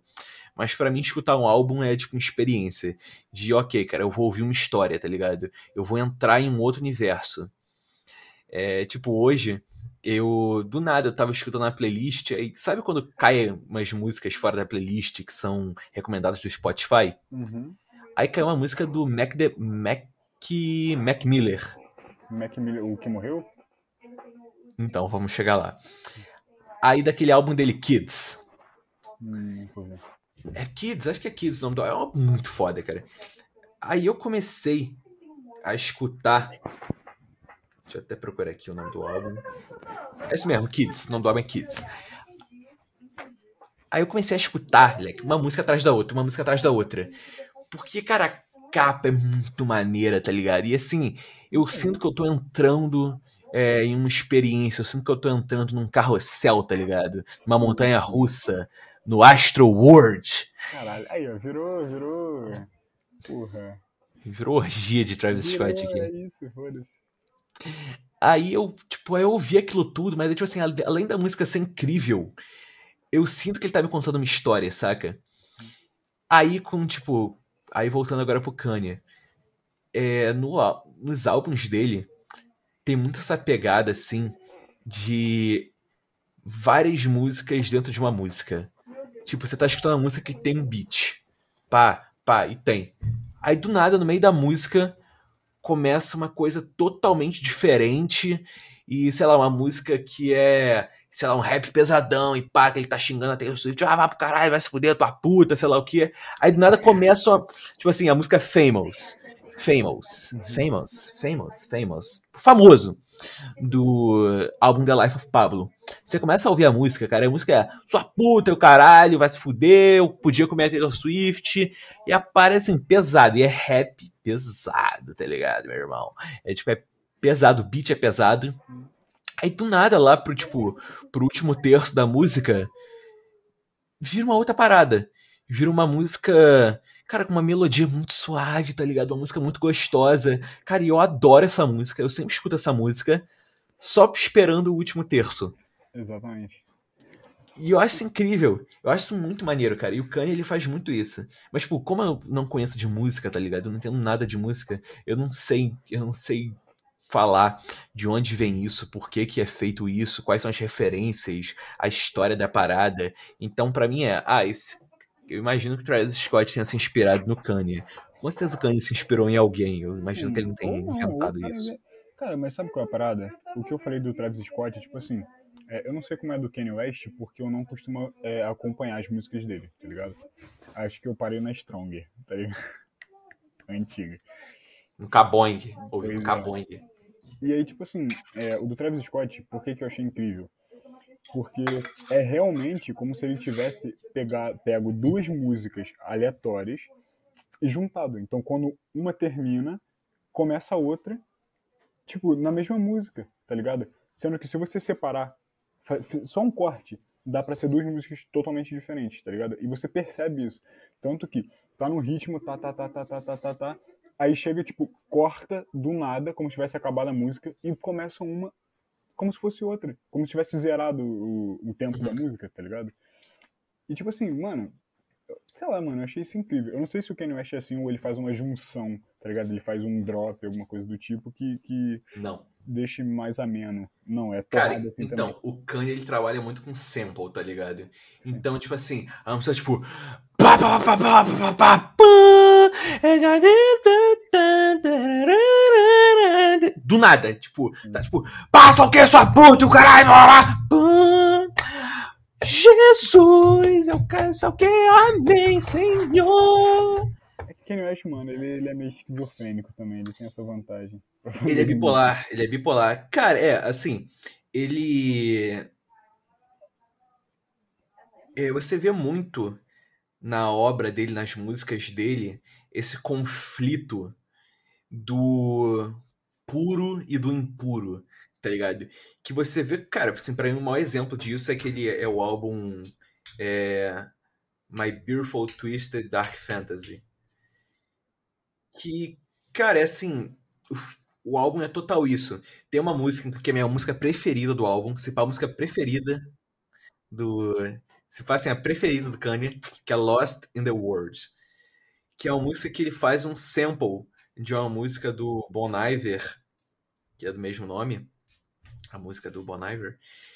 E é uma música que fala sobre, tipo, sobre essa contradição que ele tá falando sobre. É... Tem uma parte da letra, cara, eu não vou lembrar aqui agora como que é, mas que ele começa a fazer umas rimas total com, tipo. É... É sexo. É, como que eu posso dizer? Sexo, castidade, pá, só que ele começa a falar vários opostos, um do lado do outro, e acho que é a penúltima música do álbum. E ele começa a ficar brincando com essa contradição. E que o álbum é total isso. O álbum é uma música que é uma melodia é, suave e gostosa e bonita, uma coisa quase que gospel Aí do nada ele tem uma música que é tipo uma carta pra Kim Kardashian que ele escreveu, que é tipo, ah, eu te mandei uma foto da minha pica, o cacete. Caralho, mano. É isso, cara doente. E você vê a capa do The, Life, do The Life of Pablo, e é isso, é uma foto de uma família, claramente assim, tipo, na igreja, pá, em alguma confraternização religiosa, e embaixo é uma mulher com a bunda de fora. Que delícia. Esse cara é. Vamos eu acho fascinante, tá ligado? Eu acho ele fascinante. Não, ele é, ele é um, um gênio do marketing. Ele é. Ele é, mano, é bom, foda-se. Pegando esse assunto aí que a gente tá falando da divulgação do álbum, da. Divulgação de álbum, pá. Cara, a forma como ele divulga os álbuns dele é uma coisa. Assim. Cara, posso falar? Eu não sei como ele divulga os álbuns dele. Eu sei que ele é um gênio do marketing pelo jeito que ele divulga os tênis. Ponto. Sim. Você viu que o, o Easy One, que foi o primeiro tênis que ele fez quando ele, quando ele fazia tênis pra Nike ainda, foi vendido por é, 1,8 milhões de dólares? Não. Aham. Que isso? Ah, mano, tu Foi acho que 9 milhões de reais uma porra dessa. Tá maluco, um tênis. Tá maluco. Tu viu lá o, o Lil Nas X, que fez 666 tênis da Nike é, com o tema de inferno e demônio, e todos os tênis tinham uma gota de sangue humana, e ele vendeu os 666. Ah, eu vi, eu vi esse negócio ele aí. Foi processado pela Nike. Peraí, o que? Como assim? Ele foi processado pela Nike por associar a Nike com, com o inferno, demônio, coisa ruim. Tá Ué, mas ele fez o tênis com a Nike? Não, não com a Nike. Ele comprou 666 tênis iguais foi, levou os 666 tênis em algum lugar para personalizar e vendeu os tênis, tá ligado? Eu não acho que isso seja ilegal. A partir do momento que você compra o tênis, você faz o que você quiser com ele. Saca? Caralho, mas o que? Ele pegou, tipo, 666 Air Max e, tipo, brancos e personalizou? E personalizou todos iguais e botou uma gota de sangue humano em cada um. Caralho, cara. Porque ele lançou o clipe lá do. Você viu Monteiro. o clipe? Cara, eu tenho problemas com essa porra. Enfim, ele lançou e aí, pela repercussão, ele fez isso e agora tá tomando um processinho milionário da Nike. Cara, assim, eu.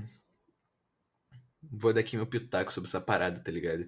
Eu não curti o clipe, tá ligado? Eu acho uma. Eu não acho maneiro o que ele fez. Primeiro porque, porra, cara, é um cara que, por causa de Old Town Road, é um cara que tem um público infantil muito grande, tá ligado? Então é tipo. É... Sei lá, eu tenho meus priminhos, pá, que ouvem música dele, tipo Panini, Old Town Road.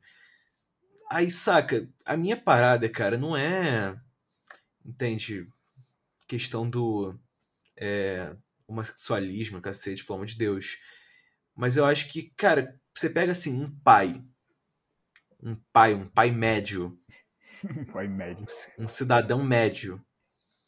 o cara ele vai ver o filho dele, o cantor que o filho dele gosta, vendo um clipe que é um homem fazendo striptease pro diabo. Eu acho que isso, de certa forma, assim, passando. Sei lá, não sei se tem lugar de fala pra poder falar sobre isso. Mas acho que, de certa forma, tipo, denigra um pouco o movimento, tá ligado? Que eu acho que a visão que muitas pessoas de fora, pessoas que não têm, assim, a, a cabeça aberta, vão associar que, tipo, ah, então, viado é coisa do diabo. Sabe? Ah, viado é coisa de diabo, sabe o quê? Viado? Porra, então, Entende? mas foi exatamente por isso que ele fez o clipe, tá ligado? Porque ele soltou o Town Road e ele ficou super famoso e o caralho. E ele se assumiu gay. E por essa. Mas ele já era assumido gay, não? Não, ele se assumiu depois. Ah? E por causa disso, é, ele começou a receber esses ataques do tipo, ah, agora você vai pro inferno, lugar de gay no inferno, você só conseguiu o sucesso porque você fez um pacto com o demônio, caralho. E ele pegou e satirizou isso em um clipe, mano. Tipo assim, eu discordo em, em parte com você, por quê? Eu não acho que degrinha movimento, tipo, pelo simples motivo que, é, vamos lá, quem entende o que a letra fala, sendo público infantil, são pessoas são crianças americanas, são crianças que falam inglês. Certo? Sim. O clipe em si, eu acho muito difícil uma criança brasileira, criança que eu digo, tipo assim, abaixo de 12 anos, vai, criança, achar o nome da música e ir assistir um clipe, saca? Acho que não é muito público infantil assistir clipe musical de, de rap. Mas posso estar errado, mas é o que eu acho. E eu acho assim, é, as pessoas que. As crianças que assistem. Que ouvem essa música nos Estados Unidos, vamos botar Estados Unidos, elas são as mesmas crianças que ouvem 50 Cent, Kanye West, que fala mandei foto da minha pica, e o que fala que levou a garota no, na loja de doce pra ela chupar o pirulito dele, tá ligado? Então, tipo assim, mano, eu acho que é a mesma coisa, só que em papéis diferentes, saca? Da mesma forma que o cara tá lá no colo do capeta fazendo polidense, tem no clipe do 50 Cent a mulher de biquíni rebolando na rua dele. Pra mim não É tem diferença, um né? ótimo argumento, cara. Meus parabéns. É um ótimo argumento. Você me convenceu. É isso aí. Cara, incrível. Tá certo, entendi. E também eu não sabia desse background aí de que o clipe, essa música é tipo uma, sei lá, um atestado de revolta, assim, uma sátira, tudo que falaram contra ele. Eu não sabia dessa parada. Tanto que Entendi. o clipe, se você parar pra ver, é ele conversando com várias versões dele, tá ligado? Ah, Tipo assim, é todo mundo ele. Quem tá julgando ele é ele. Quem é o, o Deus é ele. Quem é o demônio é ele, tá ligado? uhum. É como se fosse uma autocrítica. É maneiro, depois assiste. Maneiro, cara. Interessante. Interessante, interessante. Louco, né, cara? Como que contexto é tudo? Completamente, mano. É, você me convenceu, eu tava falando merda. Agora eu entendo o- a motivação do cara, acho maneiro. Pô, Eu achei, eu achei foda. Eu, eu, eu gostei da música, tá ligado? A música é maneira, a música é A maneira é demais. maneira. Mas te falar, cara, eu. Nossa, eu sinto muito uma parada. O TikTok mata um pouco as músicas pra mim. Total, cara, total. Porra. Porque eu escutei essa música porque eu sigo ele no Spotify, que eu, eu curto as músicas dele, eu curto muito Panini, tá ligado? Eu curto pra caralho. E eu, eu, eu lembro que quando ele lançou o Town Road, eu achei muito foda. Eu adoro, assim. É, eu gosto de paradas novas, tá ligado? Coisas diferentes, mas ao mesmo tempo pop. Aí ele fez uma parada meio tipo rap com country. Eu fiquei tipo, Uhum. nossa, isso é irado. Aí eu vejo tudo que ele posta. Aí eu achei muito. Eu vi essa música, eu achei muito foda. Eu fiquei, nossa, isso é essa música é maneira, essa música é maneira. Eu nem tinha visto o clipe. Só, cara, eu entrei no TikTok. Nossa, é só essa porra. Nossa, é só isso. chato, Nossa, o TikTok é só isso, leque. Aí hoje em dia eu não consigo mais escutar música, porque eu tenho porranço, tá ligado? Dá, dá um negocinho.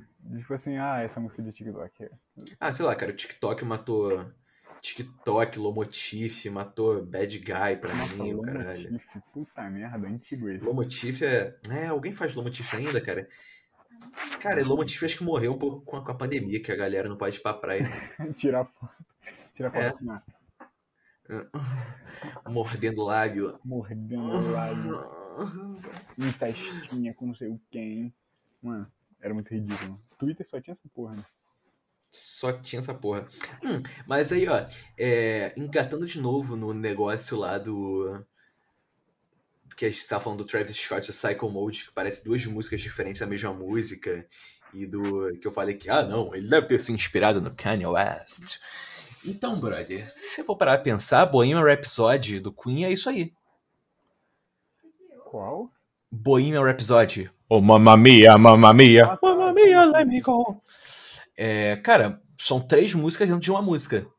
Tanto que é, os produtores do Queen, os agentes do Queen, queriam que essa porra fosse lançada como três músicas. Só que eles, não, não, tem que ser uma, tem que ser uma música só. Acho que eram três ou duas músicas, uma coisa assim. Aí é uma música de sete minutos. E dentro da música, tipo, tem diversas músicas. E, cara, ó, te falar, até o Kanye West, ele é muito fã de Queen, porque tem um vídeo patético dele cantando essa música. É patético, cara. Nossa, é muito ruim, cara. Porque assim, caralho, o maluco é, porra, um puta produtor, é o cacete musical. Mas ele não é cantor, tá ligado? Aí o maluco tava tentando emular o Fred Mercury. Aí ele ficava. "Mamá!" Aí toda parte que tem, tipo, um, um grave, o cacete, um vocal mais agudo, ele passa pro público. É, nossa, é muito feio, cara. Cara, procure na internet depois, tipo, Kanye West e Queen. Nossa, é muito vergonha alheia, cara. Muito vergonha alheia. Mas é maneiro, o cara, o cara tem crédito, o maluco tem crédito. É, Henrique, vou te passar um. O que, que eu ia falar mesmo, moleque? Buguei agora. Esbranquiçou a cabeça. De branquecer a cabeça. Ah, lembrei. Cara, eu tô muito feliz, cara. Por quê? Nova temporada de Master of None anunciada. Puta merda. A Igor tá aí. Nirvana. Leque, foi assim, eu tô em Nirvana, cara, eu tô em Nirvana. Ah. Eu, eu descobri essa palavra com você e agora eu uso ela pra tudo. Cara, eu tô em Nirvana, sabe por quê?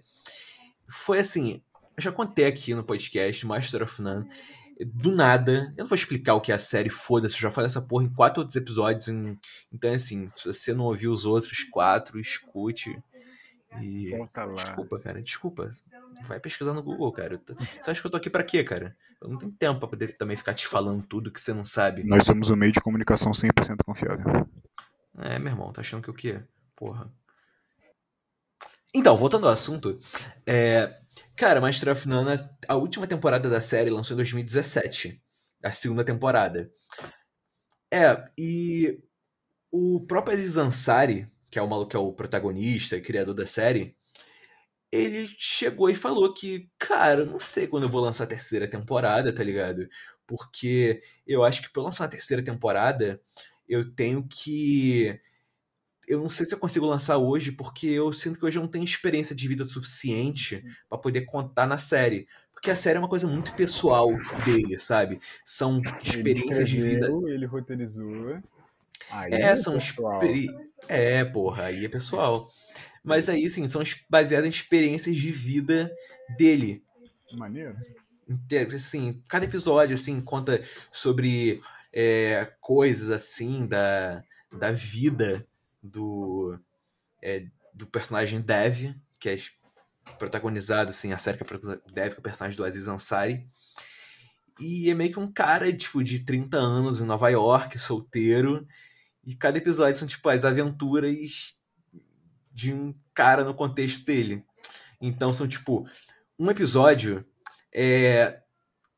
Aí, só pra explicar também, os episódios eles não são, tipo assim, não tem uma linearidade narrativa, tá ligado? É. Tipo, um episódio. de trás pra frente não faz diferença. É, faz porque tem um pano de fundo ali acontecendo, saca? Tem umas pequenas coisas ali acontecendo, mas nada muito. Não tem uma história que é tipo A, B, C, D. Aí tem, tipo, o primeiro episódio da primeira temporada. Ele fala sobre ter filhos, sobre paternidade, pá. Aí no segundo episódio ele fala sobre pais, sobre ser filho de imigrantes e tudo. Aí tem um episódio que ele vai lá e fala sobre Tinder, sobre, tipo, encontros no Tinder. E assim, como cada episódio ele tá contando uma história diferente, é tipo, ele não tem obrigação nenhuma de desenvolver a história dos personagens ao longo da temporada é, de uma forma. Cara, é assim, do nada num episódio ele apresenta um personagem. Tipo, ah, essa aqui é amiga do Dev. E ela some. E ele não tem que ficar, nossa, tem que dar uma grande introdução pra esse personagem. Porque não, tipo assim, o cara ele tá andando por Nova York. Essa daqui é só mais uma amiga dele, da vida dele. Porque é essa naturalidade, assim, que faz parte da série, saca? Total. E. Só que ao mesmo tempo a série tem uns episódios que dos personagens secundários, isso que eu acho incrível, que assim, como a série tem esse formato muito diferente, narrativo, do nada, tipo, é um episódio inteiro sobre uma personagem secundária. Aleatória. É, é um, é um episódio inteiro que o Dev, que é o protagonista, ele nem aparece direito. Não, maneiro, mano. É, então. Aí tem um episódio da segunda temporada, que é o episódio de Ação de Graças, que é a personagem ali, tipo, que é amiga do Dev, contando a história dela ao longo a- das ações de graça na vida dela e a relação dela com a família dela e tudo, com uma mulher lésbica, negra e o cacete. E, cara, o episódio é muito impactante, tá ligado? E assim, é uma série de comédia, tá? Então, pode ver que assim, a série é muito leve, pai. e- Mas é incrível.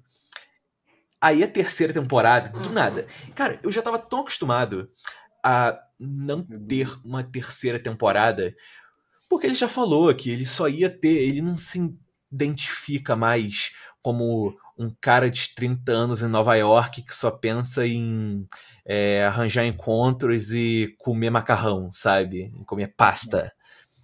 Então ele não sente que ele poderia dar uma sequência pro arco do Dev hoje. Que ele só conseguiria dar uma sequência pro arco do personagem dele se ele casasse e tivesse filhos. E ele casou e teve filhos? Meu irmão, o que eu, o que eu torço pra esse filho da puta estourar a camisinha, cara, não tá escrito. Caralho! Aí, do nada, do nada, o maluco chega no dia 23 de maio. É. 23 de maio, perdão. No dia 23 de abril, o maluco chega. Nova temporada de Master of None, terceira temporada de Master of None, chegando na Netflix dia 23 de maio, daqui a um mês. Valeu. Caralho. Do nada. Do nada. E eu, cara, eu entrei em êxtase. Porque assim. Cara, é uma notícia que eu não esperava, tá ligado? Eu tava total desarmado. Henrique, eu não consigo me visualizar assistindo essa porra. Parece não real. consigo. Cara, não parece real. De verdade, eu, eu fico pensando. Cara, quando que eu vou assistir isso? Tipo, eu vou chegar de noite no meu quarto e assistir. Eu vou. Eu não consigo visualizar, cara, porque pra mim. Eu não. Eu tô despreparado, cara. Total. Eu fiquei virgem da série de novo. Eu tô cabaço da série. Assim, eu não-. Cara, eu, eu reconstruí ali a fimose. Então, assim, cara, eu acho que pra arrebentar vai sangrar. Vai. Vai sangrar. E a terceira temporada, é, isso eu achei muito maneiro, cara. É, ele não vai contar a história do Dev, do personagem dele. Ele não vai continuar a história do personagem dele. A terceira temporada, Personagem É. novo. isso que eu acho, isso que eu acho irado da série, que é como que ela se propõe a contar uma linha narrativa total é, diferente e tudo, e, tipo assim, não uma coisa me- narrativa muito certinha e muito linear. A terceira temporada simplesmente não vai ter o protagonista da série. A terceira temporada vai contar a história é, da Denise, que é a amiga do Dev, que é essa garota que eu falei do episódio de Ação de Graças.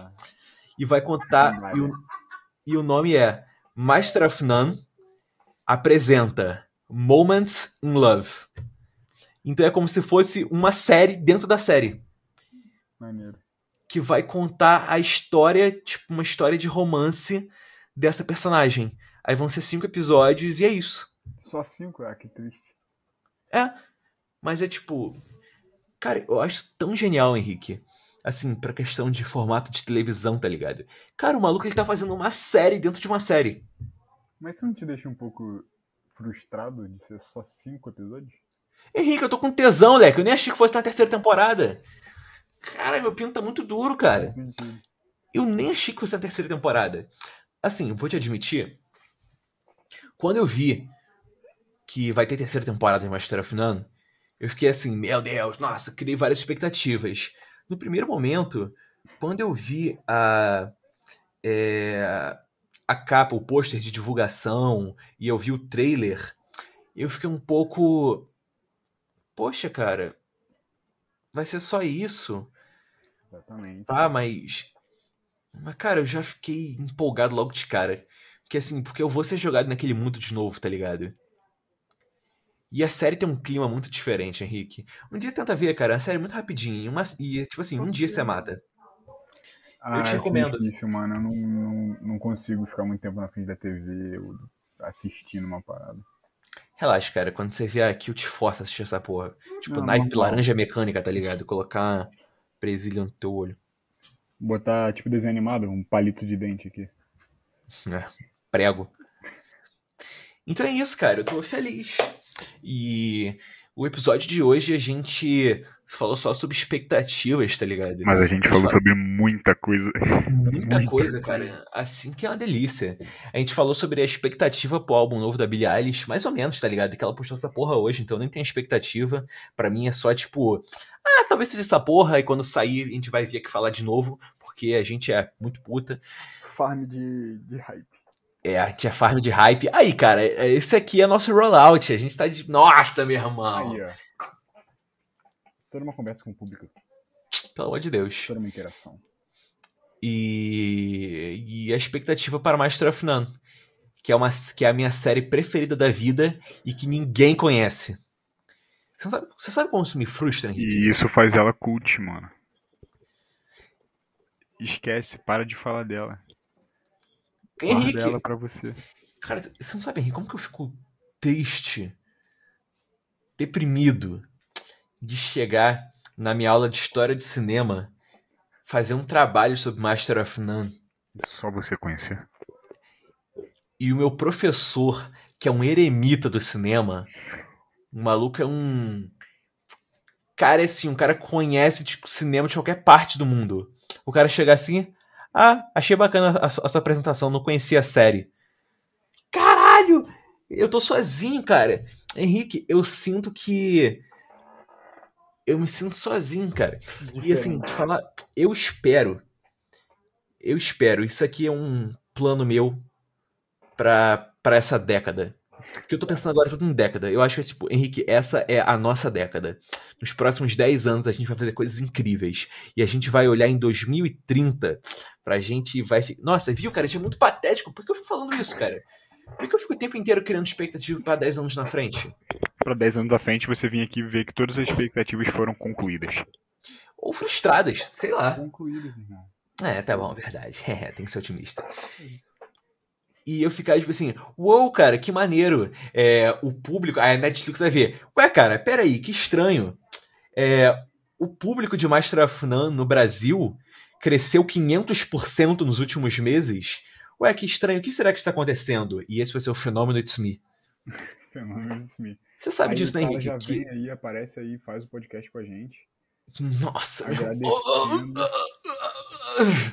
Agradecendo. Rick, você sabe disso, né, cara? Que o nosso crescimento é o crescimento de Master of None. Total. E o crescimento do Travis Scott também, e da Billie Eilish. Isso que eu quero que eles se fodam, cara. Billie Eilish não, Billie Eilish é gata, leque. Mas é isso, bora finalizar o episódio de hoje? Com toda certeza, meu amigo. Cara, hoje foi incrível. Sempre é, mas hoje Sempre é. Sempre é. Então é isso, Henrique. Obrigado por ter vindo aqui compartilhar sua deliciosa voz comigo. Eu que agradeço por toda a atenção dada. Tamo junto. E é isso, se você, gostou, Beijinho. se você gostou do episódio, segue a gente na plataforma que você estiver ouvindo. É, se você estiver no Apple Podcasts, dá cinco estrelas, avalie a gente com cinco estrelas, porque isso aí ajuda a dar uma moral pra galera que vai ver a avaliação antes de ouvir o podcast. Sei lá, tá ligado? Se não quiser também, dá um. Ah, se não quiser não, para de ser babaca. O que, que você É, pô, não custa nada, cara. Ele tá fazendo o quê, meu irmão? Tá Porra. coçando o saco. Tá ouvindo podcast, tá no ônibus, tá fazendo porra nenhuma da vida. Ah, tá aí jogando vai. enquanto ouve, mano. Meu irmão, ó, tá ouvindo a gente no Spotify? Baixa porra do Apple Podcast. Não tem Apple? Foda-se. Compra. Compra, meu irmão. Porra, Porra. tô pedindo. Aqui é meritocracia. Aqui é meritocracia, meu irmão. Ah, isso. Trabalha e compra. Trabalha e compra, meu irmão. Se tu não tem porque você não trabalhou o suficiente. Exatamente. Se não trabalhou, não tem trabalho é porque não estudou. É isso aí. Esse é o nosso pensamento. E Total. aqui nessa, nessa vibe aqui total antiprogressista, a gente termina o programa de hoje. É, compartilhe com seus amigos. Espero que tenha gostado. Se você chegou até aqui, siga a gente no Instagram. O link tá aí na descrição. Nossos Instagrams pessoais também tá. Uh, mais alguma parada, cara? Sei lá. Por favor, cara, compartilhe pros seus amigos. Vamos criar aqui um público orgânico, uma comunidade orgânica. Uma coisa Um- Um deliciosa. público cult. Igual de É. Master of None. Caralho, cara, é isso mesmo. E, Cara, é verdade. Toda vez que chegar assim, ah, Igor, teu podcast é pequeno. Não, não. Meu podcast é cult. É cult, cara. E se você ouve um podcast cult, você vira cult. Ou seja, você não quer ser cult, então escuta aí, pô. Escute aí. Caralho! Meu irmão. Nossa, eu vou finalizar. Tchau! O cara tem um molho.